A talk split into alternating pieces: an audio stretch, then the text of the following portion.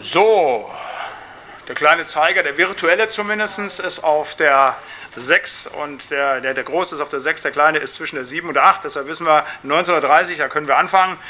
Grüße Sie alle, die Sie hier heute Abend im Gemeindesaal sind und auch all die Geschwister, die uns per Internet und Telefon jetzt zugeschaltet sind. Wir machen weiter in unserer Bibelstundeneinheit zum Thema Abraham. Und ähm, wir werden heute Abend die sechste Stunde haben. Da wird es gehen um die Versuchung, die Prüfung Abrahams, wie sie berichtet ist in Genesis 22. Ähm, eine Sache vorweg, bevor ich eine Vorbemerkung mache und dann erst die Andacht, ein bisschen anders als sonst immer, dann steige ich ja mit der Andacht ein. Ich vergesse es sonst immer wieder, Paul hat mich ein Glück daran erinnert. Ähm, in der nächsten Stunde bitte ich Sie alle nochmal Themen zu benennen, was Sie interessiert. Also wir haben jetzt ja noch ähm, zwei Einheiten dann und dann, ich habe dann zwar noch was, auch was, wir, was ich machen kann. Danach ähm, ist es aber so, dass ich gerne Vorschläge hätte, nicht, dass ich irgendwas aus der Retorte nehme. Ich habe genug im Computer, das wäre nicht das Thema, aber es soll ja was sein, was Sie und euch interessiert. Also bitte Vorschläge machen für Bibelstundeneinheit, dann machen wir es wie jedes Mal. Dann werden wir die Vorschläge sammeln in der nächsten Stunde hier, kurz zu Anfang, und dann werden wir wieder abstimmen. Ähm, die Geschwister aus dem Internet äh, dürfen natürlich auch mitmachen, die können natürlich nicht abstimmen, aber die können zumindest Themenvorschläge vorbringen. Also wenn Sie das hören, gerne ans Büro schicken, dann werden wir das auch berücksichtigen. Und dann haben wir es ja immer so gehalten, dass wenn jeder von Ihnen dann so drei Stimmen hat und wir dann so was weiß ich, 15, 20 Themen gesammelt haben, haben wir geguckt, die ersten fünf, sechs, die dann die meisten Stimmen haben, die werden dann in den nächsten Monaten abgearbeitet. Also dazu ist aber wichtig, dass ihr in euch schlagt und guckt, was würden wir denn gerne nochmal machen, welches Buch oder welches biblische Thema würden wir gerne erarbeitet haben. Also dann will ich gerne funktionieren. In dem Sinne auch Paul wird im, im Ende Mai, Juni wird er mal eine Bibelstunde, im Mai wird er die Bibelstundeneinheit mal übernehmen. Und äh, da ist auch wichtig, dass wir die zusammen haben. Dann kann Paul sich auch ein Stück weit vorbereiten, will er auch gerne gucken halt. Da fühlen wir immer auf den Zahn, was er so nach Mauern und nach Jugendarbeit und eine nette Frau heiraten noch alles kann halt. Dann gucken wir, was da dabei ist. Gut, prima. Also wie gesagt, zum nächsten Mal Themenvorschläge mitbringen. Jawohl. Ähm, Vorbemerkung dazu, das muss zu Anfang gesagt werden, halt, sonst wird es alles ein bisschen schwierig. Wir werden heute uns mit der Versuchung Abrahams, da weiß jeder, was gemeint ist, der in der Bibel zu Hause ist, weiß, okay, Genesis 22, Opferung Isaaks. Ähm, das Thema Versuchung ist eigentlich so ein bisschen falsch konnotiert, also falsch benannt. Denn im Hebräischen, das Wort, was für Versuchung dort steht und was auch diese Texte dann immer durchzieht, Nissa, heißt so viel wie auf die Probe stellen, prüfen. Und das ist etwas anderes vom Verständnis her als zu versuchen. Das ist immer wieder auch die Schwierigkeit, die manche Geschwister haben, wenn die dann sagen, ja, auf der einen Seite heißt es in der Bibel, Gott versucht nicht und wir beten auch, führe uns nicht in Versuchen, auf der anderen Seite aber dann solche Geschichten.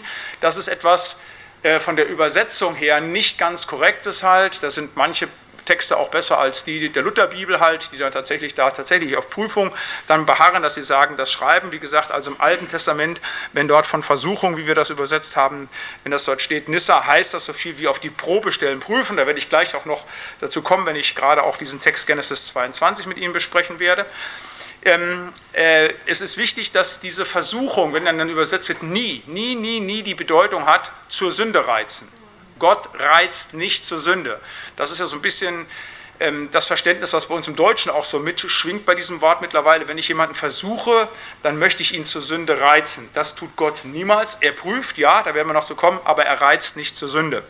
Ähnlich ist das im Neuen Testament. Das äh, griechische Wort für Versuchung oder wie es mit Versuchung übersetzt wird, Versuchen, Pairazzo, bedeutet einmal die Anfechtung des Menschen von außen, also Anfechtung, und zweitens die Betörung und Verführung des Menschen zur Sünde. Das meint Versuchung. Ähm, da ist es ein bisschen näher daran bei dem neutestamentlichen Wort, ähm, aber eben auch immer wieder in diesem Verständnis, dass niemals Gott zur Sünde reizt. Das ist ganz wichtig, das möchte ich so ein Stück weit jetzt einfach auch als Vorzeichen vor der Klammer haben, auch wenn ich jetzt so im Reden, Reden, Reden vielleicht das ein oder andere Mal das Wort Versuchung gebrauche, dann wirklich immer in diesem Sinne, wie ich es gerade versucht habe, nochmal auch von der Bibel her zu erklären, dass wir da eine Klarheit drüber hätten. Gut, das als Vorbemerkung. Ich habe eine Andacht mitgebracht zu eben jenem Text, nicht aus der Genesis, sondern aus dem Hebräerbrief, aus dem Neuen Testament. Wir werden in zwei Stunden ja auch noch eine extra Stunde haben. Abraham im Neuen Testament, auch ganz spannend, weil äh, David und Abraham, das sind die beiden, die am häufigsten zitiert werden, auf die sich berufen wird. Und das ist ganz interessant, was da einfach auch für eine Theologie hintersteckt, welche Bedeutung tatsächlich gerade Abraham da auch bekommen hat. Aber ich habe einen Text davon mitgebracht, der eben auch rekurriert auf diesen Text, den wir dann zum Ende der Stunde betrachten werden, auf diesen Genesis-Text. Da lesen wir in Hebräer 11 die Verse 17 bis 18. Das ist die gewaltige Kapitel, das von dem Glauben der ähm, äh, Väter im, im, Glauben spricht, also diesen Glauben, den sie hatten, was sie alles geleistet haben mit all den Dingen. Und von Abraham heißt da, durch den Glauben, durch den Glauben opferte Abraham den Isaak, als er geprüft wurde und gab den einzigen Sohn dahin, als er schon die Verheißung empfangen hatte und ihm gesagt worden war, was von Isaak stammt, soll dein Geschlecht genannt werden. Er dachte, Gott kann auch von den Toten erwecken, deshalb bekam er ihn auch als Gleichnis dafür wieder. Amen. Wir wollen beten. Lieber Herr Heiland, von ganzem Herzen wollen wir dir Dank sagen, dass wir uns jetzt in deinem Haus, aber eben auch vor den Geräten unter deinem Wort versammeln dürfen. Wir wollen nachdenken über diese Prüfungs-, Versuchungsgeschichte des Abrahams und wir wollen dich bitten, Herr, dass du durch diese Geschichte und durch all das, was heute Abend gesagt wird, zu uns in unser Leben, in unseren Glauben hineinsprichst. Dass das passiert, dieses große Wunder der Begegnung mit dir in deinem Wort, dazu brauchen wir deine Hilfe, dein Geleit. Und so wollen wir dich alle miteinander bitten, Herr, segne du selber das Reden und Hören deines heiligen und lebendigen Wortes an uns allen. Amen. Die Prüfung des Glaubensgehorsams bestehen oder daran scheitern. Diese Geschichte, die hier den Gläubigen im Neuen Testament vor Augen gestellt wird, wird als die ganz große Glaubensbewährung Abrahams dargestellt. Er kriegt diesen furchtbaren Befehl, wir werden das nachher noch lesen, du sollst deinen Sohn opfern. Und er marschiert stumpf los, geht auf den Berg, zieht das Schwert und ist bereit zum Finalen. Kein Zucken, nichts, wo man irgendwas sieht und man sagt, wow, was für ein Glauben. Aber das ist eine Genese. Dieser Abraham hat nicht immer diesen Glaubensgehorsam gezeigt, sondern in seinem Leben, in seinem langen, langen Leben hat es Momente gegeben, wo dieser Glaubensgehorsam nicht bestanden hat. Er ist zu einem Punkt gekommen, wo der durchgelebt wurde wie an keiner anderen Stelle kaum.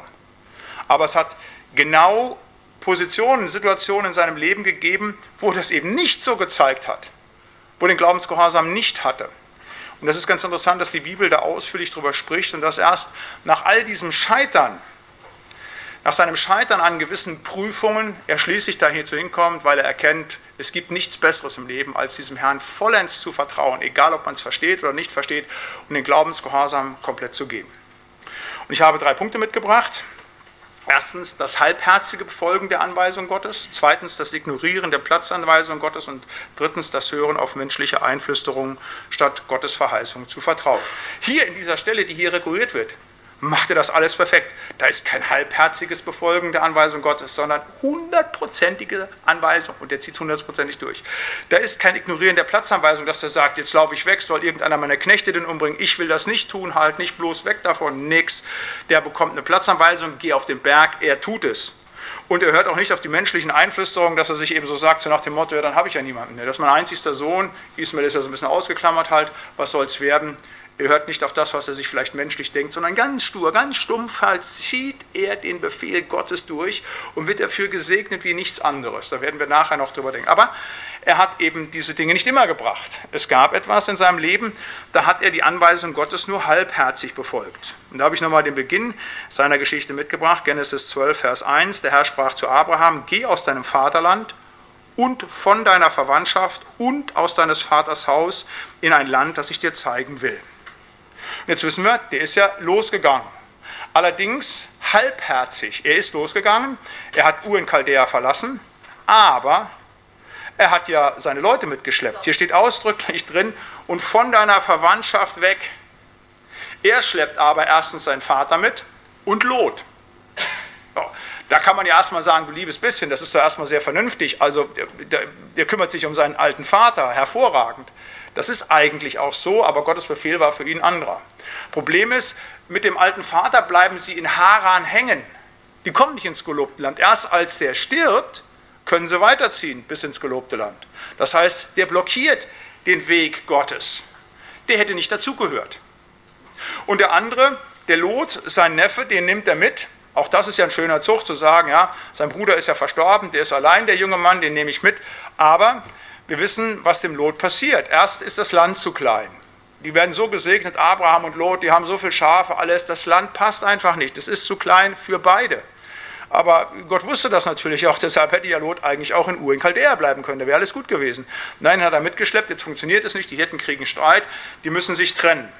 Und er zieht nach Sodom und Gomorra in diese Gegend, die vor der Zerstörung eine sehr fruchtbare gewesen ist, wie die Bibel sagt. Und dort passiert dann das ganz Furchtbare, dass diese Städte zerstört werden. Lot kann sich zwar retten, aber wir wissen, die Frau bleibt auf der Strecke und weil die Frau auf der Strecke bleibt, gehen seine beiden Töchter, die Bibel erzählt das, die gehen hin und treiben dann Sex mit ihrem Vater, eine ganz furchtbare, schmutzige Geschichte auch wieder, also auch ganz Furchtbares halt. Halbherzige Platzanweisung halbherziges Befolgen der Anweisung Gottes. Nicht 100 Prozent, sondern so nach dem Motto, Gott sagt, ja, ich gehe ja auch, aber, nicht dieses verdammte Aber, und ich sage bewusst verdammt, zu sagen, aber das muss dann doch noch ein bisschen anders sein, da müssen wir selber so ein bisschen tricksen. Wilhelm Busch hat mal gesagt, ein halber Christ ist ein ganzer Blödsinn. Und genauso ist es bei den ähm, Befolgen der Anweisung Gottes. Die halbherzigen, das halbherzige Befolgen der Anweisung Gottes ist auch ein ganzer Blödsinn. Das ist alles Quatsch. Das bringt nichts. Das wissen Sie alle, die Sie so ein bisschen hausfraumäßig und sowas backmäßig besser aufgestellt sind als ich halt. Wenn man das nicht alles genau macht bei so einem Kuchenrezept, wie es dann vorgesehen ist, dann klappt es nicht. Ich habe mal einmal in meinem Leben versucht, was zu backen, und zwar Brot. Ich wohnte mit einem Theologen Jahr zusammen, lieber Mann, der was unten in der Schweiz jetzt Pfarrer halt. So, und der backt immer selber Brot. Und irgendwann hat er keine Zeit, dann hat er mir das quasi erklärt, das sei ganz einfach halt, nicht mit all den Dingen. Das ist auch für jemanden, der es tausendmal gemacht hat, sicherlich so. Dann habe ich das versucht zu machen und ich habe irgendwas mit der Hefe nicht richtig gemacht. Da wissen Sie, was passiert ist, nämlich nichts. Also ungenießbar, hat nichts passiert, das Brot ist nicht aufgegangen. So, ist so. Ich habe eine Menge richtig gemacht, aber eins eben nicht. Und genauso ist bei den Anweisungen des lebendigen Gottes. Das muss man hundertprozentig machen wie der das sagt, müssen wir es tun. Genau was dann später Abraham getan hat bei der Prüfung, was er aber nicht immer in seinem Leben gemacht hat. Und das ist so eine Lehre zu sagen, wenn Gott uns eine klare Anweisung gibt, die wird dann aber wirklich 100% umgesetzt. Das Zweite, das Ignorieren der Platzanweisung. Jetzt haben sie schließlich das gelobte Land erreicht und im gelobten Land gibt es dann die große Hungersnot, davon wird berichtet, Genesis 12. Es kam aber eine Hungersnot in das Land. Da zog Abraham hinab nach Ägypten, dass er sich dort als Fremdling aufhielt, denn der Hunger war groß im Lande. Und als er nah in Ägypten war, sprach er zu Sarah, seiner Frau, siehe, ich weiß, du bist eine schöne Frau. Wenn dich nun die Ägypter sehen, so werden sie sagen, das ist seine Frau, dann werden sie mich umbringen und dich leben lassen. So sage doch, du seist meine Schwester, auf dass mir um deinetwillen nicht das Leben genommen werde. Ähm, das ist sogar noch ganz falsch, ist tatsächlich in einem verwandtschaftlichen Verhältnis mit ihr, man könnte das sogar so ausdrücken, aber ähm, weil er nicht, in, weil er nicht in, im, im, gelobten Land bleibt, sondern nach Ägypten weiterzieht, bringt er seine Frau in Gefahr. Der Pharao kümmert sich sofort um die, sieht sofort, was das für eine attraktive Frau ist und will sich sofort um sie kümmern, halt mit all dem Furchtbaren, was ihm dann passiert. Ähm, das ist etwas ganz Furchtbares halt. Und dann sagt der Pharao, ja, aber was hast du uns angetan, beschenkt den und er wird super reich der Superreiche bringt ihn dazu, dass er eben mit all dem Geld auch dann, wie gesagt, die Magd mitschleppt, die Hager, dass er das Mitbringsel aus Ägypten. Und dann wissen wir, was für Probleme entstanden sind. Rein äußerlich könnte man sagen, ja, eigentlich ist das doch gar nicht so verkehrt. Hier war Hunger, da gibt es zu essen, wir gehen nach Ägypten. Aber er hat eben nicht der Platzanweisung Gottes hundertprozentig Folge geleistet, sondern ist weggegangen, hat es ignoriert und dann sind die Probleme daraus gestanden. Die Gefährdung für die Frau und eben dann die viel stärkere Gefährdung hinterher noch durch den Ismael, durch das, was mit der Hager passiert ist. Wir haben da letzte Woche drüber gesprochen halt. Das passiert, wenn wir unseren Platz, den Gott uns gibt, nicht annehmen. Und es ist manchmal so in dieser Welt, dass die Plätze, die Gott uns gibt, nicht gefahrfrei sind, nicht angenehm sind und dass die häufig nicht vergnügungssteuerpflichtig sind. Das passiert schon mal, aber das ist eben die Wahrheit im Reich Gottes. Wenn Gott uns irgendwo hinstellt, eine Platzanweisung gibt, da kann ich jedem nur Mut machen, behalte die. Und das ist die Lehre auch aus hier dem großen Glauben Abrahams. Der hat verstanden, was das für Probleme gibt, wenn Gott eine Platzanweisung gibt und ich einfach weglaufe. Als er dann eine brutalste Platzanweisung gibt, geh auf diesen Berg und töte deinen Sohn da macht das. Da läuft er nicht weg. Er nimmt den Platz ein, so schwer und so hart das ist, weil er aus seinem eigenen Leben gelernt hat, dass da kein Segen drauf liegt, wenn man die Platzanweisung des lebendigen Gottes ignoriert. Und das ist nicht nur bei ihm so, sondern das ist ja in der Bibel immer wieder so. Elia, das war auch hart, als er die Baalspriester umgebracht hat. Das heißt, Gott hat sie umgebracht, aber die Isabel macht sie an ihm fest und gegen ihn trachtet und dann haut er ab und geht in die Wüste. Und das ist so klasse in 1. Könige 19, dass Gott dann sagt, was machst du hier? Mein Mann, also der Topmann, was machst du hier? Du, er sagt nicht Feigling, aber das schwingt so mit, was machst du hier? Das ist so eine Anklage, was machst du hier? Elia, nicht Jahwe ist mein Gott, wenn Jahwe mein Gott ist, halt sagen, dann habe ich den Platz einzunehmen, was machst du hier? Das ist so eine ganz tolle Frage zu sagen, ähm, der hat auch das ignoriert und dann hat er wieder seinen Platz eingenommen und wird zum Segen. Das ist ganz wichtig, dass wir den Platz, den Gott uns gibt, dass wir den einnehmen und den auch ausfüllen. Ein drittes, was Abraham gelernt hat aus Prüfungen, die er nicht bestanden hat, aber dann bei der finalen Prüfung tatsächlich dann wahrgenommen hat, er hört nicht auf menschliche Einflüsterungen und vertraut stattdessen auf Gottes Verheißungen. In Genesis 16 lesen wir, Sarai, Abrahams Frau, gebar ihm kein Kind. Sie hatte aber eine ägyptische Magd, die hieß Hagar. Und Sarai sprach zu Abraham, siehe, der Herr hat mich verschlossen, dass ich nicht gebären kann. Geh doch zu meiner Magd, ob ich vielleicht durch sie einen Sohn bekomme. Und Abraham gehorchte der Stimme Sarais. Dann nahm Sarai, Abrahams Frau, ihre ägyptische Magd, Hagar und gab sie Abraham, ihrem Mann zur Frau, nachdem sie zehn Jahre im Land Kanaan gewohnt hatten. Und er ging zu Hagar, die war schwanger. Als sie nun sah, dass sie schwanger war, achtete sie ihre Herrin gering diesen Text auch schon mal gelesen halt, das ist eben das, was passiert. Gott sagt ganz klar, durch Sarah werde ich Kinder gebären, aber Sarah weiß es natürlich besser, wir müssen da auch wieder so einen Umweg gehen halt nicht und dann quatscht sie ihren Mann und der lässt sich auch gerne bequatschen halt, nicht? also können wir ja vermuten, was den alles so getrieben hat. Auf jeden Fall, äh, das Ergebnis ist, dass er eben nicht der Verheißung Gottes traut, sondern menschlichen Einflüsterungen, der der Frau und vielleicht auch seinen eigenen Gelüsten nachgeht und dann sich zu Hager ans Bett legt mit all den furchtbaren Folgen, die bis zum heutigen Tag daraus resultieren. Und das ist ja etwas, was sich gerade in der Genesis immer wieder zeigt, nicht die Einflüsterung von Menschen geht im Paradies los. Eva spricht mit dem Adam halt, da sehen wir die entsprechende Verführung, dass dort das Reizen zu Sünde dann passiert halt zu sagen, man verlässt sich nicht auf das, was Gott sagt, was er verheißt, sondern man hört auf menschliche Einflüsterung. Und das ist auch etwas, was uns immer wieder ja, gegeben wird, dass das Wort Gottes uns klare Anweisungen gibt, aber natürlich unsere eigenen Ideen und Gedanken, aber auch so die Theorien und Philosophien unserer Nachbarn, Freunden, vielleicht auch Ehefrauen und Ehemännern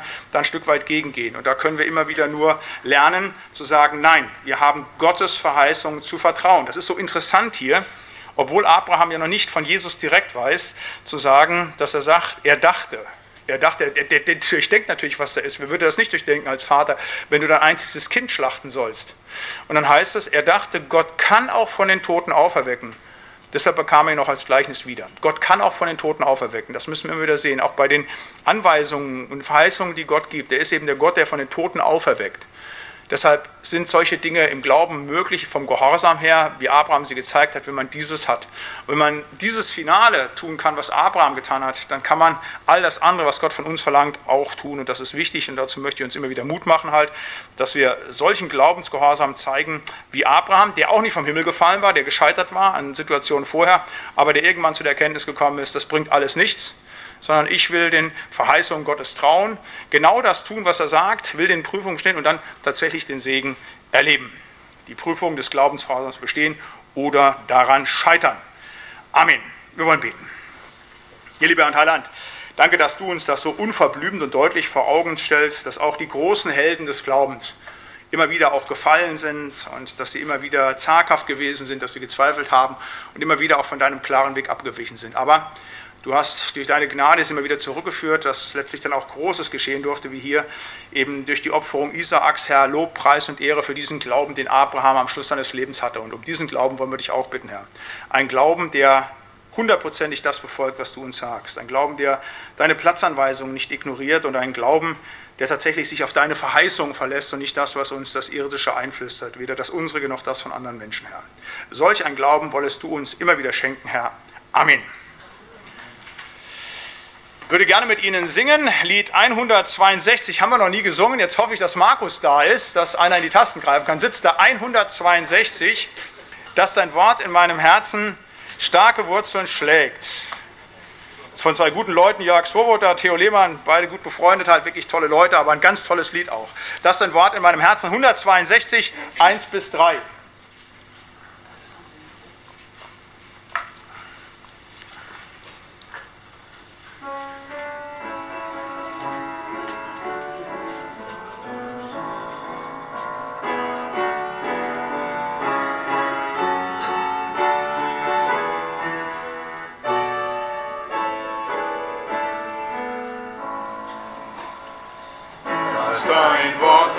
meinem Herzen starke Wurzeln schlägt und dein Geist in meinem Leben gute Früchte trägt.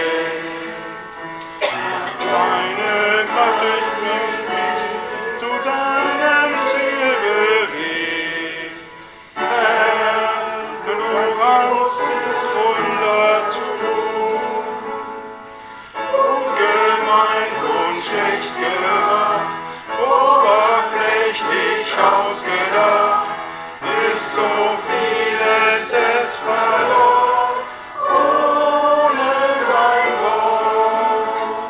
Dass dein Wort in meinem Herzen starke Wurzeln schlägt und dein Geist in meinem Leben gute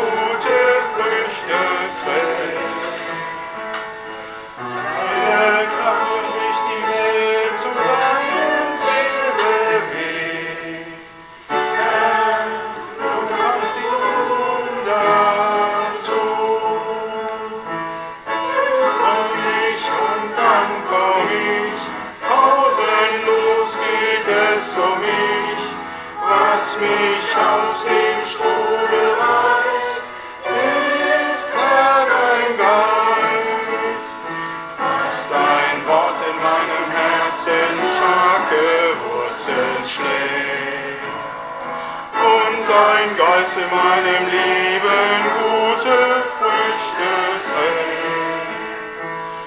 Nimm deine Kraft durch mich die Welt zu deinem Ziel bewegt. Herr, du kannst tun. Ist die Weiche falsch gestellt, wird am Schluss das Ziel verfehlt, dass ein Mensch die Umkehr schafft, wird deine Kraft. Dass dein Leben in meinem Herzen Wurzeln schlägt und in meinem Leben sanfte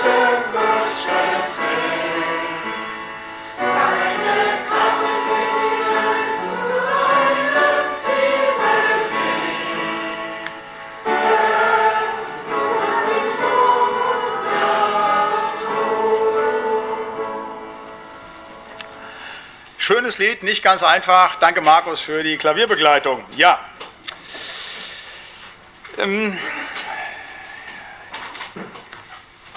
Ich habe im kurzen Punkt reingeschrieben noch Menschen, das ist der dritte Punkt hier auf unserem Zettel, Menschen der Bibel, die einer Versuchung erlegen sind. Das ist ganz interessant, dass ganz, ganz viele Menschen, die Großen des Glaubens, dass die Versuchungen erlegen sind. Es sind nur ganz, ganz wenige, von denen berichtet wird, da ist alles ganz super gelaufen, sondern immer und immer wieder wird auch von großen Gottesmännern berichtet, dass sie tatsächlich auch an Prüfungen scheitern, dass sie auch Enttäuschendes gegenüber Gott machen. Und ähm, das sind wenige, etwa Josua, von dem äh, da nichts berichtet wird, dass er irgendwie fehlgeleitet wäre, aber die meisten, auch die ganz Großen, ähm, erlegen Versuchungen. Und das ist toll, nicht toll, dass sie den Versuchungen erlegen sind, aber für uns, dass wir einfach auch im Glauben sehen, ähm, dieses Scheitern auch an Prüfungen, das zwar nicht sein soll, aber gehört zum Glaubensleben mit dazu. Adam und Eva, da ist so die ultimative und äh, beginnende eben äh, äh, Scheitern gewesen halt das Vertrauen auf die Einflüsterung des Widersachers, nicht auf Gottes Wort. Abraham, wir haben eben diese drei Punkte gesehen, wo Abraham auch Versuchung erlegen ist, wo er nicht 100%ig gehorsam gewesen ist. Aaron, der große Aaron, auf den das Priestertum ruht, der auch bei der Einsetzung dann in der Stiftshütte noch einmal entsühnt wird. Wir wissen alle, was passiert, als Mose die Tafeln bekommt und er gleichzeitig hört auf das Volk und macht ein Kalb und die tanzen um das Kalb herum. Er, der große Aaron, auch da totales Scheitern halt.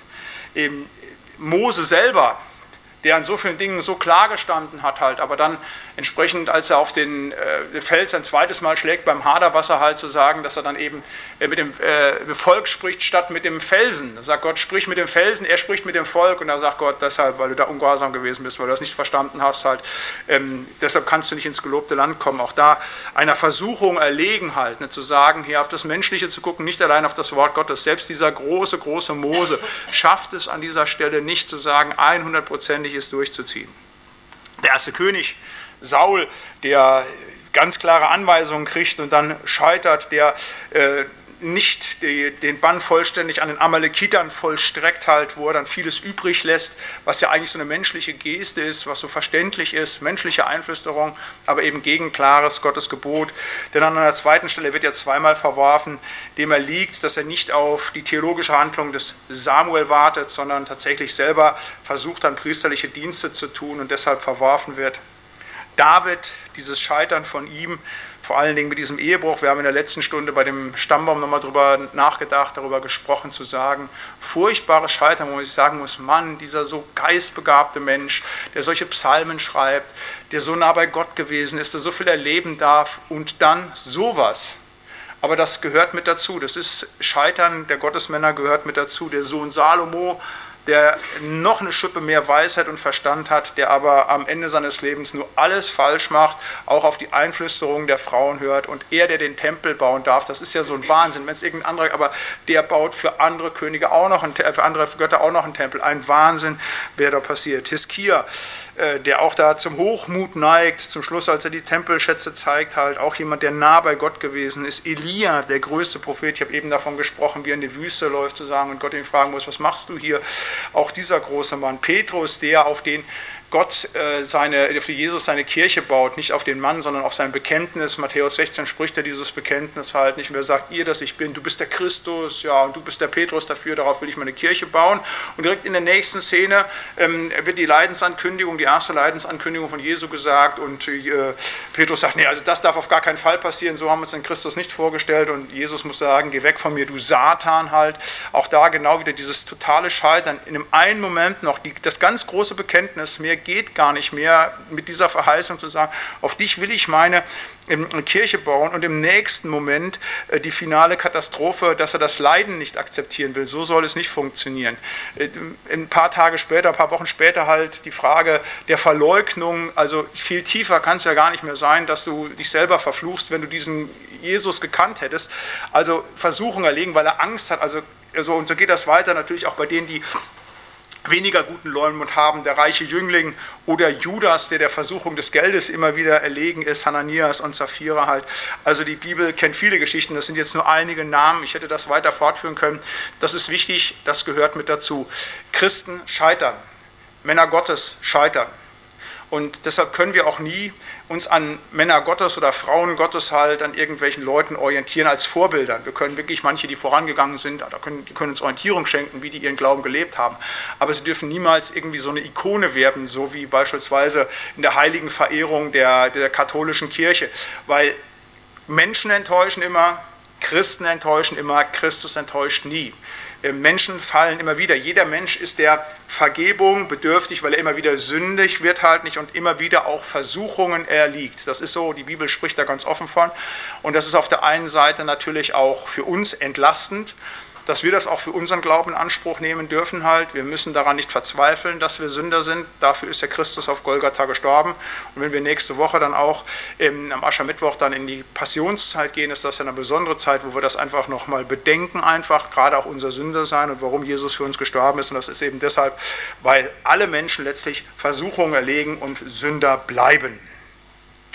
Und wenn alle Menschen unter diesem ja, Problem stehen, dass sie mit Versuchung zu, umzugehen haben, dann ist es toll, dass uns der Herr und Heiland selber ein Beispiel gegeben hat, wie man tatsächlich ähm, mit Versuchung umzugehen hat. Ähm, und deshalb habe ich als äh, einen weiteren Text mitgebracht heute die Versuchungsgeschichte Jesu. Er, der wahre Mensch und wahre Gott, der ja beides gewesen ist in seiner Zeit hier auf Erden, zeigt uns als wahrer Mensch nicht nur, welche unterschiedlichen Versuchungen es gibt, sondern eben auch, wie wir mit diesen unterschiedlichen Versuchungen umgeben können, halt, dass wir da ein Stück weit gucken können. Und ich habe uns diese Geschichte der Versuchung Jesu mitgebracht, weil hier gezeigt wird, wie wir tatsächlich gegen den Widersacher agieren können, wenn er uns versuchen will.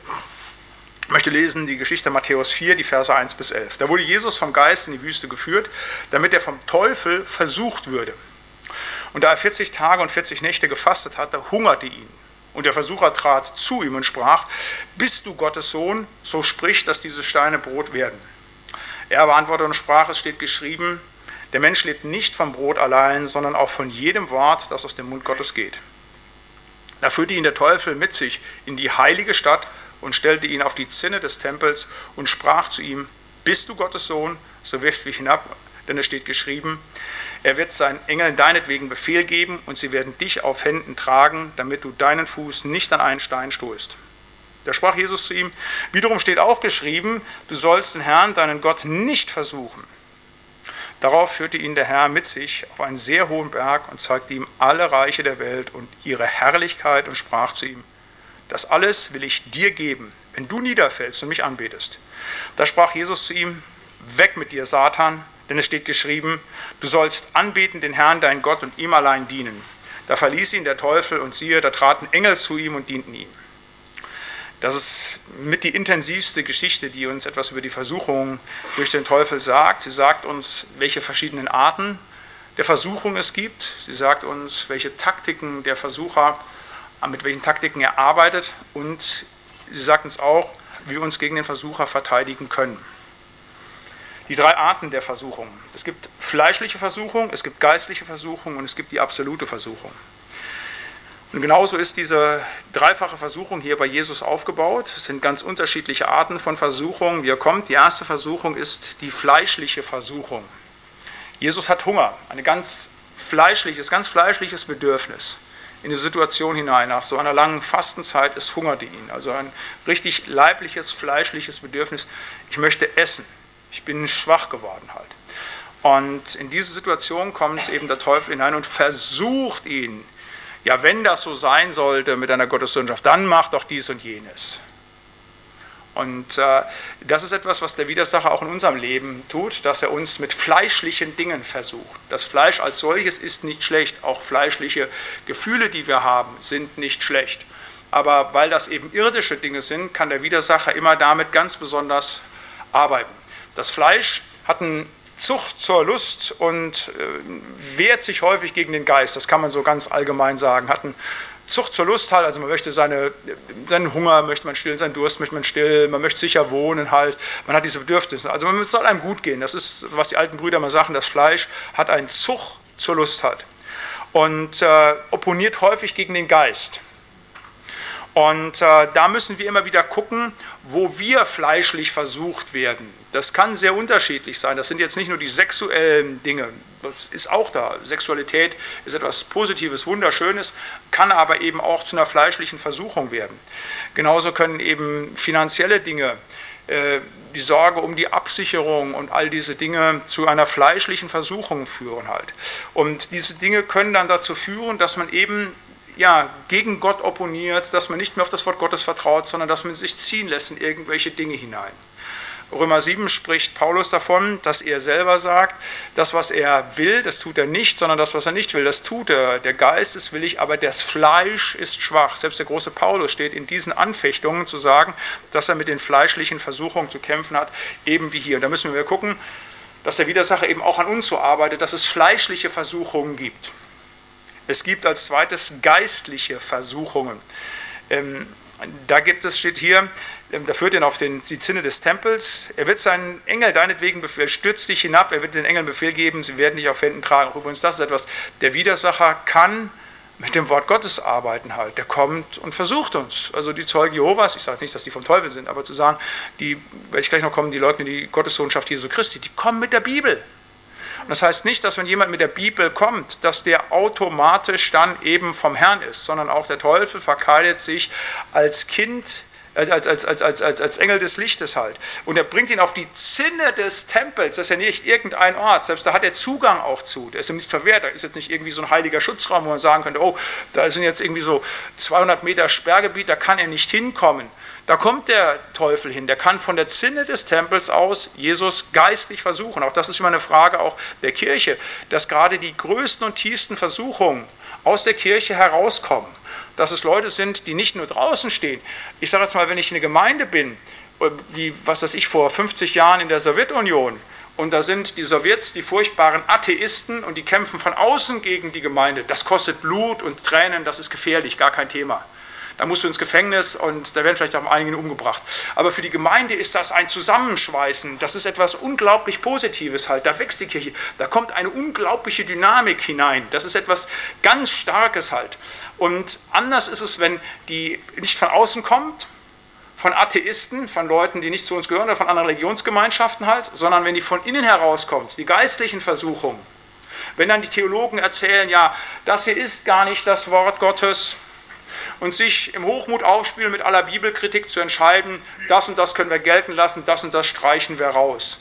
Das sind ganz schlimme geistliche Versuchungen, die kommen. Und da müssen wir genau aufpassen, dass wir uns von solchen Leuten nicht versuchen lassen, die uns erklären wollen, die Jungfrauengeburt hat es nicht gegeben, Christus ist nicht leiblich auferstanden, es gibt keinen dreieinigen Gott. All diese Dinge, die heute Land auf Land ab in der Theologie behauptet werden, zu sagen, das sind geistliche Versuchungen zu sagen. Nur weil einer auf der Zinne des Tempels steht, und weil er mit Bibelworten arbeitet, heißt das noch lange nicht, dass er die wirklich klare Theologie bringt. Halt. Das ist ja das ganz Wichtige, die geistliche Versuchung. Und dann die absolute Versuchung. Zu sagen halt, er zeigt Jesus alle, alle, alle Reichtümer dieser Welt, alle Herrlichkeit. Und dann sagt er halt, wenn du mich anbetest, nicht, dann soll dir das alles gehören. Zu sagen, ich will jetzt dein Gott sein. Wir müssen am ersten Gebot, ich sage das jetzt mal so mit eigenen Worten so ein bisschen übertragen, wir müssen am ersten Gebot arbeiten. Nicht Jahwe ist mein Herr und mein Gott, sondern ich. Dein Geld, deine Ehefrau, deine Gesundheit, wie auch immer, ist dein Gott. Und das ist etwas, was der Widersacher immer wieder versucht, entweder sich selbst oder andere Größen an die Stelle Gottes zu hängen das alte Lutherwort, habe ich schon häufig zitiert, da wo dein Herz ist, da ist dein Gott, wo dein Herz hängt, da ist dein Gott. Und da müssen wir uns immer wieder prüfen, wo ist mein Herz? Und wenn unser Herz klar bei Gott, bei Jesus Christus ist, wenn wir ihn lieben von ganzem Herzen, ganzer Seele, ganzer Kraft, dann dürfen wir all das andere auch genießen in dieser Welt. Aber es ist eben zweitrangig dann haben wir kein Problem mit Geld, mit Sexualität, mit allem, das funktioniert dann. Aber wenn wir sagen, irgendetwas von dem, was wir eigentlich zweitrangig lieben sollten, kommt an die erste Position, dann wird alles schwierig. Das ist die absolute finale Versuchung, die eben eine der Arten der Versuchung ist und die schlimmste und finale. Jesus, und jetzt äh, dann begegnet diesen Dingen, da kommen wir gleich bei den Antworten zu, aber es sind drei Taktiken, die der Versucher bei diesen unterschiedlichen Arten macht. Er arbeitet mit drei Taktiken und das in dieser Geschichte, das zeigt uns auch nochmal, und das können wir auch gleich bei Abraham sehen, dass das immer dasselbe ist. Er arbeitet immer mit denselben Taktiken und es ist gut, das zu wissen, wenn man weiß, mit welchen Taktiken arbeitet wie kommt der Angriff, wo können wir ihn identifizieren, wo wir direkt wissen, das ist nicht von Gott, das ist vom Teufel. Das erste ist der Kampf gegen die Gottessohnschaft Jesu. Das kommt so immer wieder runter. Bist du Gottes Sohn? Wie gesagt, bist du Gottes Sohn? Diese Infragestellung, bist du wirklich Gottes Sohn? Und das zweimal in diesem Text zu sagen, bist du Gottes Sohn, ist eine Taktik des Widersachers. Wenn wir das anerkennen, dass Jesus Gottes Sohn ist und das glauben, dann ist alles in Ordnung. Aber wenn wir das in Frage stellen, dann ist alles kaputt. Dann ist es kein christlicher Glaube mehr, dann ist es irgendwie eine Religion wie viele anderen auch. Aber das macht das Entscheidende aus. Jesus ist Gottes Sohn, er ist Gott selber und ist auf Golgatha für uns gestorben, hat alle Erlösung erwirkt. Wenn Jesus nicht Gottes Sohn ist, wenn er selber nicht Gott ist, dann ist das alles hinfällig, dann ist das alles vorbei. Aber da kämpft der Widersacher immer wieder. Auch in der Kirche. Immer wieder hat es christliche Gruppen gegeben.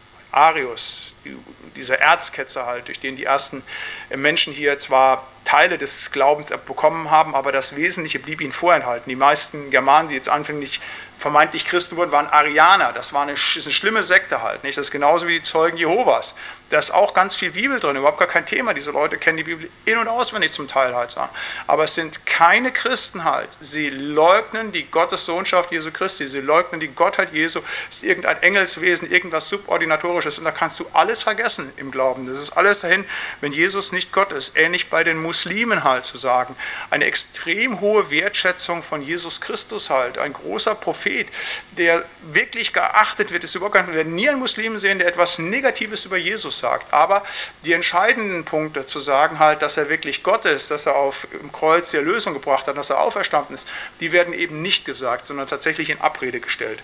Aber damit sieht man immer wieder, darüber arbeitet der Widersacher und verführt Menschen dass sie einen falschen Glauben an Jesus Christus annehmen. Und leider eben auch in unseren Landeskirchen der Kampf gegen die Gottessohnschaft Jesu nicht offen. Das würde sich keiner trauen bisher. Aber wir haben das hier erlebt. Da wird in der Frauenhilfe in Bremen, das war, weiß ich damals, wie das wie ein Aufschrei durch Deutschland ging, da wurde aus der Satzung Jesus gestrichen, der Name Jesus rausgestrichen. Wahnsinn halt, irre. Aber das läuft mittlerweile ja, wie viel Verkündigung halt, in wie viele Kirchen der evangelischen Landeskirchen kann man gehen und sonntags wird dieser heilige und ewige Name nicht mehr genannt. Da wird von einem lieben Gott gesprochen, manchmal schon davon nicht mehr, manchmal wird es nur noch hier so Ökologie und sonst irgendetwas gepredigt halt.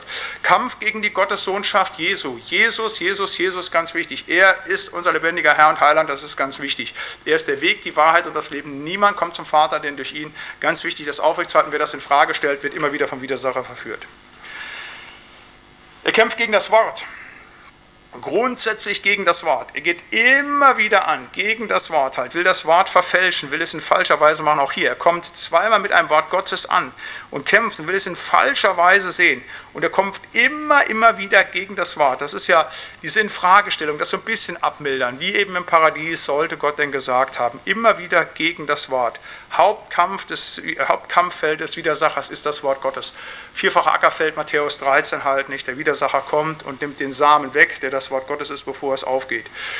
In dem äh, größten Buch deutscher Literatur, ich habe schon ein paar Mal erzählt, auch Goethes Faust, Sie wissen, da ist eben, der wird übersetzt, da geht Faust hin und übersetzt den Johannesprolog. Am Anfang war das Wort und das Wort war bei Gott und Gott ist das Wort. Und er überlegt, wie soll ich denn den Logos übersetzen? Enerche en Logos. Logos ist ja so die Frage, was ist der Logos? Und Logos ist Christus, ist das Wort. Was ist der Logos? Und dann übersetzt, überlegt er lange, wie soll ich übersetzen? Wort, nein Sinn, nein Kraft. Und dann schreit das raus, es ist die Tat. So schreibt Goethe das, es ist die Tat. Und in dem Moment, wo er das sagt, ersteigt der Pudel. Nicht? Da wissen wir, da kommt der Pudelskern her. Das ist der Teufel. In Teufelsgestalt kommt der, der Pudel kommt in, der Teufel kommt in Pudelsgestalt an halt. Aber es ist der Teufel. Da kommt dieses, das ist des Pudelskern. Darauf kommt es an.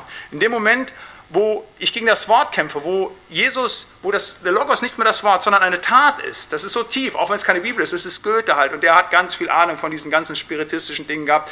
Ich vermute immer, dass der ganz tief, er hat ja auch die Gottheit Jesu geleugnet halt nicht, dass er ganz tief selber in diesen Dingen drin war und dass die Beschreibung des Faust so eine biografische, autobiografische Geschichte ist zu sagen halt nicht, der alle Macht, alle Weisheit bekommt letztlich. Die Tat, aber genau das ist in der Theologie auch im, im 20. Jahrhundert passiert, zu sagen, eben den Logos nicht mehr als Wort, nicht mehr dem Gehorsam Gehorsam dem Wort, sondern der Tat. Wir müssen uns in der Nächstenliebe ergehen. Das ist ja so eine Sache.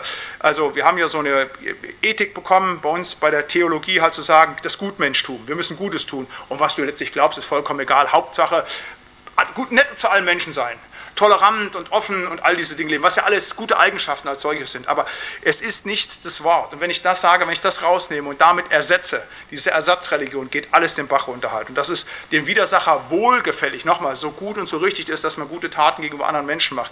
Aber wenn ich das ersetze, ist es das große Problem. Und das macht der Widersacher immer wieder weg vom Wort. Die Gemeinde immer wieder weg vom Wort ziehen halt, immer wieder das Wort in Frage stellen. Und er kämpft mit dem Reichtum dass er alle Herrlichkeit dieser Welt, alle Reiche der Welt und alle Herrlichkeit zeigt. Und da kannst du natürlich Leute mit versuchen. Äh, ich hatte mit den meisten geistlichen Vorgesetzten, das ist ja meine dritte Landeskirche und in den anderen beiden waren auch tatsächlich geistliche Vorgesetzte, auch da den Superintendent immer meine Schwierigkeiten gehabt. Und ich habe mit einem ähm, Superintendent, ähm, ein großer, der erste Superintendent im Siegerland, Probleme gehabt halt, der auch bei meiner Ordination und alles, das war ganz schwierig halt. Und äh, eine Sache allerdings ist von mir in Erinnerung geblieben. Der hat mir dann gesagt, ja, Sie Frommen, Sie reiten immer nur so auf den sexuellen Dingen hin und das gebe ich Ihnen mal mit. merken Sie sich eins, der Teufel, soweit war auch, arbeitet durchs Geld. Und das gucken Sie sich mal an. Da sind viel mehr Stellen. Da hat er recht gehabt. Also das ist mir auch in Erinnerung geblieben, auch wenn das ein sehr kritischer und, und unfrommer Mann gewesen ist. Aber mit dieser theologischen Beobachtung hat er recht gehabt. Also wenn wir alle sexualethischen Aussagen der Bibel zusammenstellen, dann haben wir dünnes Büchlein. Die sind alle wichtig, die gilt es zu brauchen. Da kämpfen wir auch für, ob das mit Homosexualität sonst was ist. Aber die Aussagen zum Geld und zum Finanzen, die sind deutlich stärker zum Reichtum, zur Bindung daran halt, das ist etwas ganz Interessantes. Und da sind wir manchmal auch so ein bisschen blind. Bei manchen Dingen, da haben wir ja eine schärfere Sensorik und bei anderen nicht so sehr. Ich sage das eindeutig auch mir gegenüber. Das ist ein Punkt, das will ich gerne annehmen, immer wieder gucken, denn der Widersacher arbeitet immer wieder mit dem Reichtum. Geld als solches ist nicht schlimm, das ist etwas, wodurch auch Gott segnet, aber wir wissen, wie schnell, und das wissen wir alle, Geld zu einem ganz bestimmten werden kann. Ich habe da fast noch keinen Christen erlebt, der nicht vom Geld in irgendeiner Form gepackt war. Es gibt Leute, die haben wirklich kein Problem mit Sexualität, die haben abgeschlossen, kein Thema. Es gibt Leute, die haben auch kein Problem, dass sie, was weiß ich, sich um irgendwelche Weltreisen sonst was kümmern. Aber das Geld, das ist noch für fast uns von uns allen nicht zu sagen, eine Sache, wo wir immer wieder empfänglich sind. Ob wir viel oder wenig haben, spielt keine Rolle, müssen wir auf, auf, immer wieder aufpassen, weil über und durch das Geld, mit den Reichtümern und Herrlichkeiten dieser Welt, arbeitet der Widersacher immer wieder. Und Jesus zeigt uns auch, wie wir den Versuchungen widerstehen können mit drei Dingen. Erstens mit dem Wort Gottes, zweitens mit der Demut vor Gott und drittens mit der Anbetung vor Gott. Das Wort Gottes halt, zu sagen, alle drei Anfechtungen äh, pariert unser Herr und Heiler mit dem Wort. Der hätte andere Möglichkeiten gehabt. Der hätte seine Engel kommen lassen können, hätte selber was sprechen können, hätte in diesem Moment vernichten können. Gar kein Thema. Aber das ist exemplarisch für uns gegeben. Da bin ich fest von überzeugt, dieser Bericht einfach zu sagen, um uns zu zeigen, wenn der wahre Mensch Jesus Christus sich so verteidigt, dann wir auch. Jedes Mal, wenn der Widersacher kommt, verteidigt er sich halt nicht. Der Mensch lebt nicht vom Brot allein. Du sollst den Herrn, dein Gott, nicht versuchen. Du sollst anbeten, den Gott, deinen Herrn und ihm allein dienen. Immer wieder mit dem Wort Gottes. Und wenn wir Anfechtungen haben und Versuchungen, wenn wir auf die Probe gestellt sind, dann kann ich euch das nur raten, immer wieder mit dem Wort anzugehen. So wie es heißt in Epheser 6 ähm, äh, mit der geistlichen Kampfrüstung. Nimmt das Schwert des Geistes, das ist unsere Verteidigungswaffe, was das Wort Gottes ist. Mit dem Wort Gottes kämpfen wir.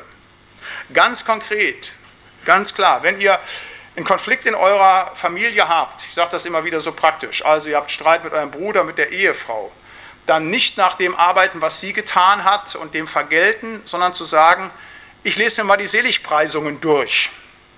Und jetzt lasse ich mein Verhalten bestimmt sein von dem, was da heißt, selig sind die Friedfertigen halt. Selig die Unrechtleiden meines Namens willen. Mit den Seligpreisungen. Und ihr werdet den Versuchungen, die da drin liegen, wenn ihr, was weiß ich, auf eine falsche Anschuldigung eurer Frau falsch reagiert, nicht zu sagen, dann weiter der Streit gibt und der Teufel freut sich ja, wenn Ehen kaputt gehen, zu sagen, wir müssen dann nicht anfangen, mit unserer Gerechtigkeit oder so zu arbeiten, sondern mit dem Wort Gottes. Nehmt das Wort Gottes. Oder wenn wir Angst haben, gibt ja unterschiedliche Dinge, wo wir uns fürchten. Ja, wenn der Herr Jesus mit dem Wort Gottes arbeitet, dann, ich sage mal, ich bin jetzt Arzt und Apotheker in eins halt nicht, dann verordne ich euch jetzt Psalm 46 halt, zu sagen, den lest euch durch. Wenn es irgendwas gibt, wovor du momentan Angst hast, also sagst, okay, die Krankheit, ich weiß nicht, wie es weitergehen wird, meine Zukunft ist dunkel.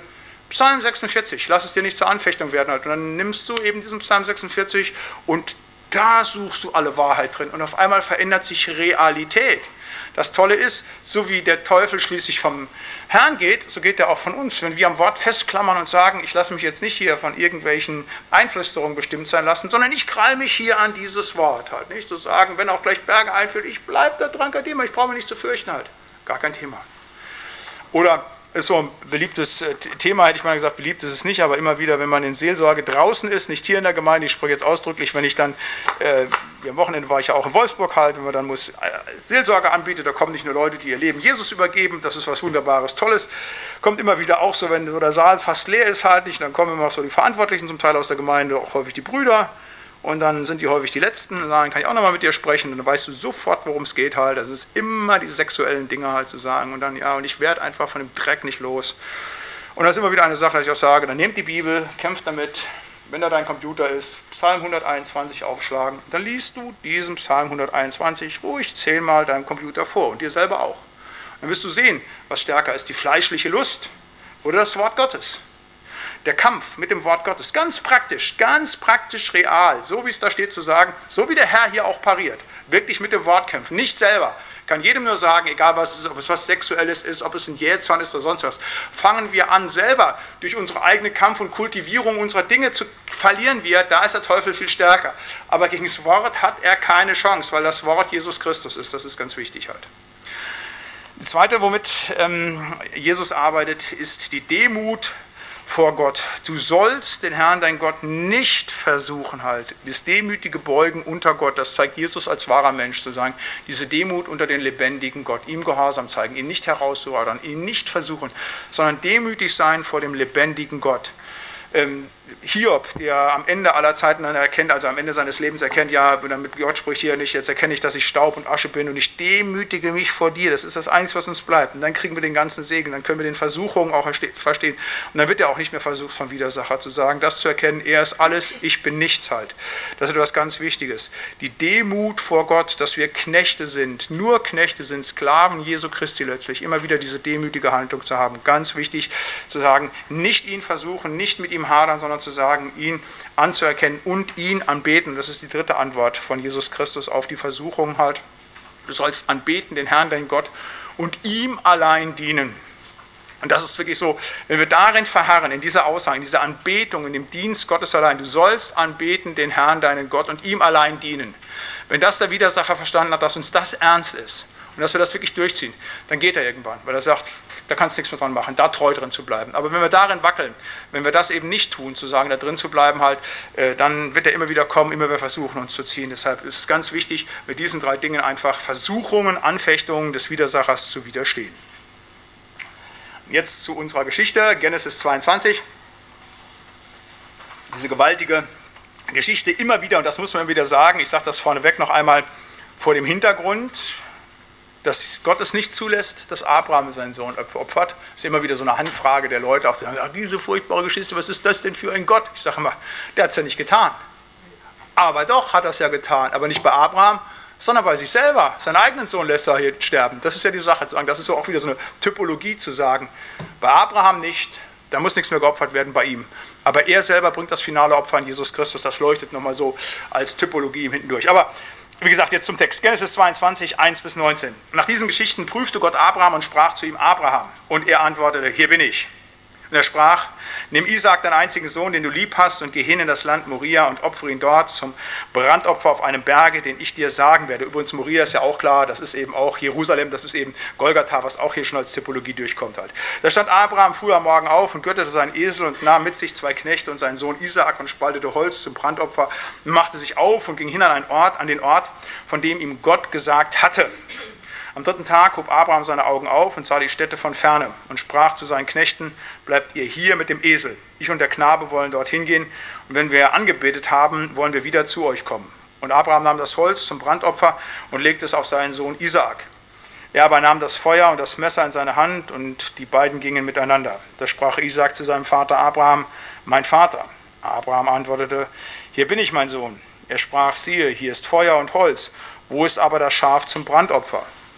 Abraham antwortete, mein Sohn, Gott wird sich ersehen, ein Schaf zum Brandopfer. Und die beiden gingen miteinander. Und als sie an die Stätte kamen, die ihm Gott gesagt hatte, baute Abraham dort ein Altar, legte das Holz darauf und band seinen Sohn Isaak, legte ihn auf den Altar oben auf das Holz und reckte seine Hand aus und fasste das Messer, dass er seinen Sohn schlachtete. Da rief ihn ein Engel des Herrn, rief ihn der Engel des Herrn vom Himmel und sprach: Abraham, Abraham. Er antwortete: Hier bin ich. Er sprach, lege deine Hand nicht an den Knaben und tu ihm nichts. Denn nun weiß ich, dass du Gott fürchtest und hast deines einzigen Sohnes nicht verschont um meinetwillen. Da hob Abraham seine Augen auf und sah ein Witter hinter sich in der Hecke mit seinen Hörnern hängen und ging hin, nahm den Witter und opferte ihn zum Brandopfer an seines Sohnes statt. Und Abraham nannte die Stätte, der Herr sieht. Da sagt man noch heute, auf dem Berge, da der Herr sieht. Und der Engel des Herrn rief Abraham abermals vom Himmel her und sprach, ich habe bei mir selbst geschworen, spricht der Herr, weil du solches getan hast und deines einzigen Sohnes nicht verschont hast, will ich dein Geschlecht segnen und mehren wie die Sterne am Himmel, wie den Sand am Meer des Ufers. Und deine Nachkommen sollen die Tore ihrer Feinde besitzen. Und durch dein Geschlecht sollen alle Völker auf Erden gesegnet werden, weil du meiner Stimme gehorcht hast. So kehrte Abraham zurück zu seinen Knechten sie machten sich auf, zogen miteinander nach Beersheba und Abraham blieb daselbst. Vier Punkte aus dieser Geschichte. Das erste, Gott prüft den Menschen, aber er reizt ihn nicht zur Sünde. Es ist eine Prüfung, aber nicht das Reizen zur Sünde. Gott schaut hier ganz genau, welche Qualität hat dieser Abraham. Er lässt es nicht zu, dass der Sohn getötet wird, aber er prüft ihn. Das kann natürlich Abraham nicht wissen, aber wenn wir in solchen Versuchungen stehen, dürfen wir das immer wieder wissen.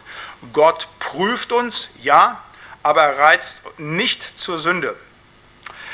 Äh, Jakobus 1, diesen Text habe ich unten mitgebracht. Niemand sage, wenn er versucht wird, dass er von Gott versucht werde. Denn Gott kann nicht versucht werden zum Bösen, denn er selbst versucht niemanden, sondern ein jeder, der versucht wird, wird von seinen eigenen Begierden gereizt und gelockt.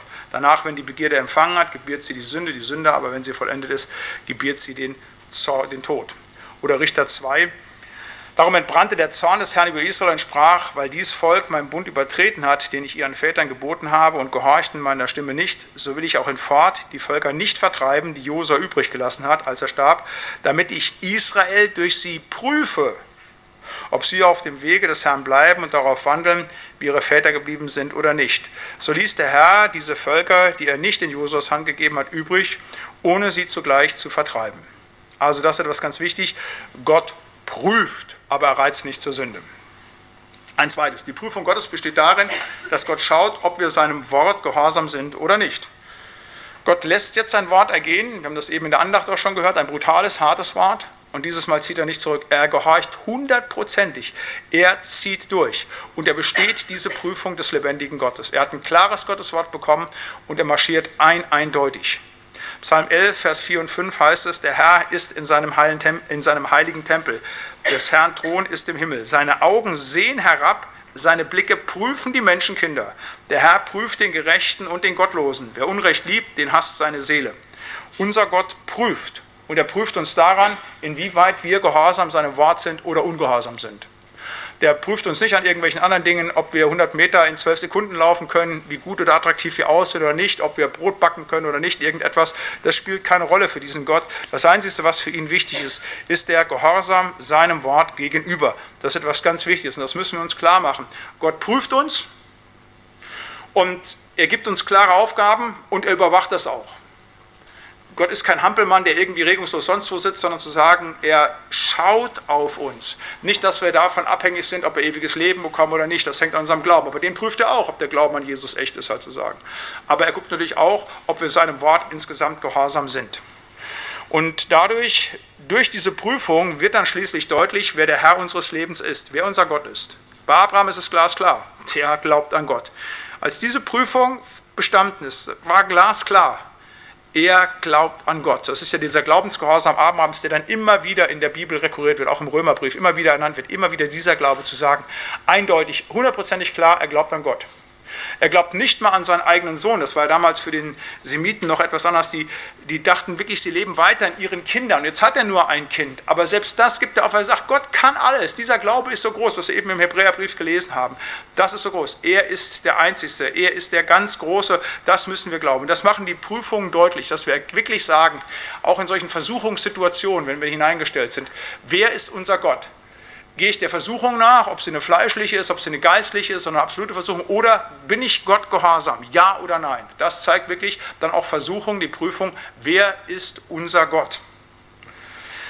Lukas 9, Jesus sprach zu einem anderen, folge mir nach. Der aber sprach, Herr, erlaube mir, dass ich zuvor hingehe und meinen Vater begrabe. Jesus aber sprach zu ihm, lass die Toten ihre Toten begraben, aber du geh hin und verkündige das Reich Gottes. Auch hier wieder etwas auf den auf die Spitze gestrieben zu sagen, halt die finale Situation, aber wenn es darauf ankommt, entweder Vater begraben oder Reich Gottes verkündigen halt, dann darf es dort kein Wackeln geben halt, dann musst du gehen. Bei der Berufung Elisas, als Elia dann kommt und wirft den Mantel über, sagt er, sagt er, lass mich erst noch von meinem Vaterhaus äh, verabschieden. Dann sagt er, bedenke, was gerade an dir geschehen ist zu sagen, jetzt kannst du nicht mehr zurück. Entweder mir folgen, also Jesus, Gott folgen halten, er ruft ihn an, oder aber du musst mal zu deinem Elternhaus zurück, zu sagen.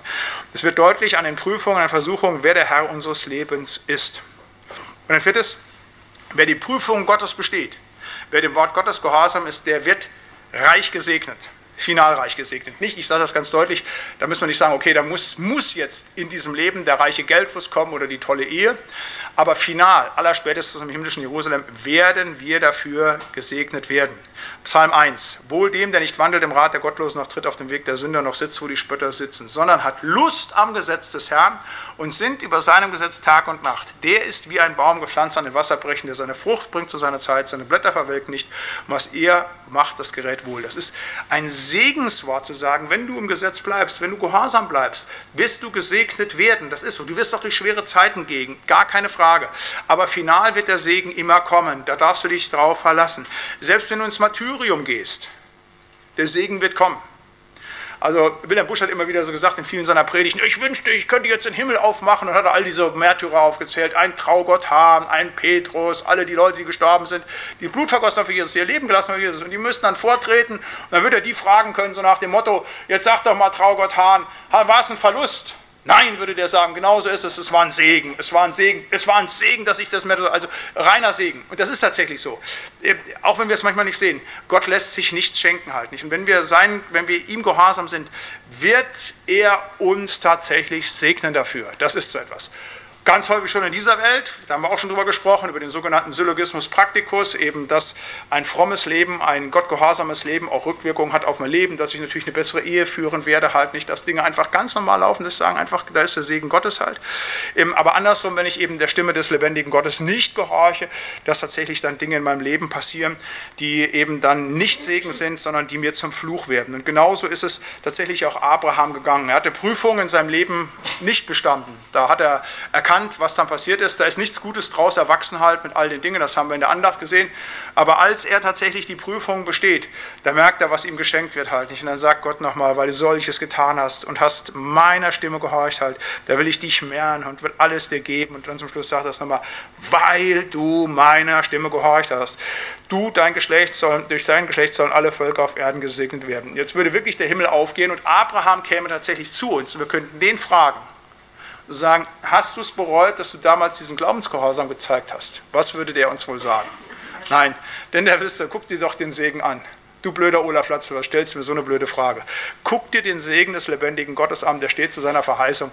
Und wenn wir seinem Wort gehorsam sind, wenn wir wirklich da uns nicht versuchen lassen, abbringen vom Weg, dann dürfen wir sehen, dass der Herr uns auch segnen wird. Und das möchte ich euch auch zurufen. Wenn ihr dem Wort Gottes gehorsam seid, wenn ihr euch nicht abbringen lasst vom Widersacher und reizen lasst zur Sünde, wenn ihr die Prüfung besteht, dann werdet ihr von unserem Herrn und Heiland gesegnet werden. Amen. Punkt halb neun, Punktlandung, prima. Ähm, wir dürfen, darf mich von den Geschwistern im Internet verabschieden, wünsche Ihnen allen gottesreichen Segen. Nächstes Mal geht es weiter mit den Bundesschlüssen. Da wird ja dann auch der Bund, der mit Abraham geschlossen wird, ist ja einer der drei Bundesschlüsse im Alten Bund, neben dem Sinai-Bund und neben dem Noah-Bund halt. Und wir werden auch über den neuen Bund sprechen halt. Das wird Thema nächste Stunde sein. Ich wünsche Ihnen allen, die Sie über Internet und Telefon zugeschaltet waren, gottesreichen Segen. Seien Sie dem Herrn Jesus anbefohlen. Tschüss und denken Sie daran bitte noch einmal, wenn Sie Themen haben, die bitte ans Büro bis zum Mittwoch nächster Woche schicken.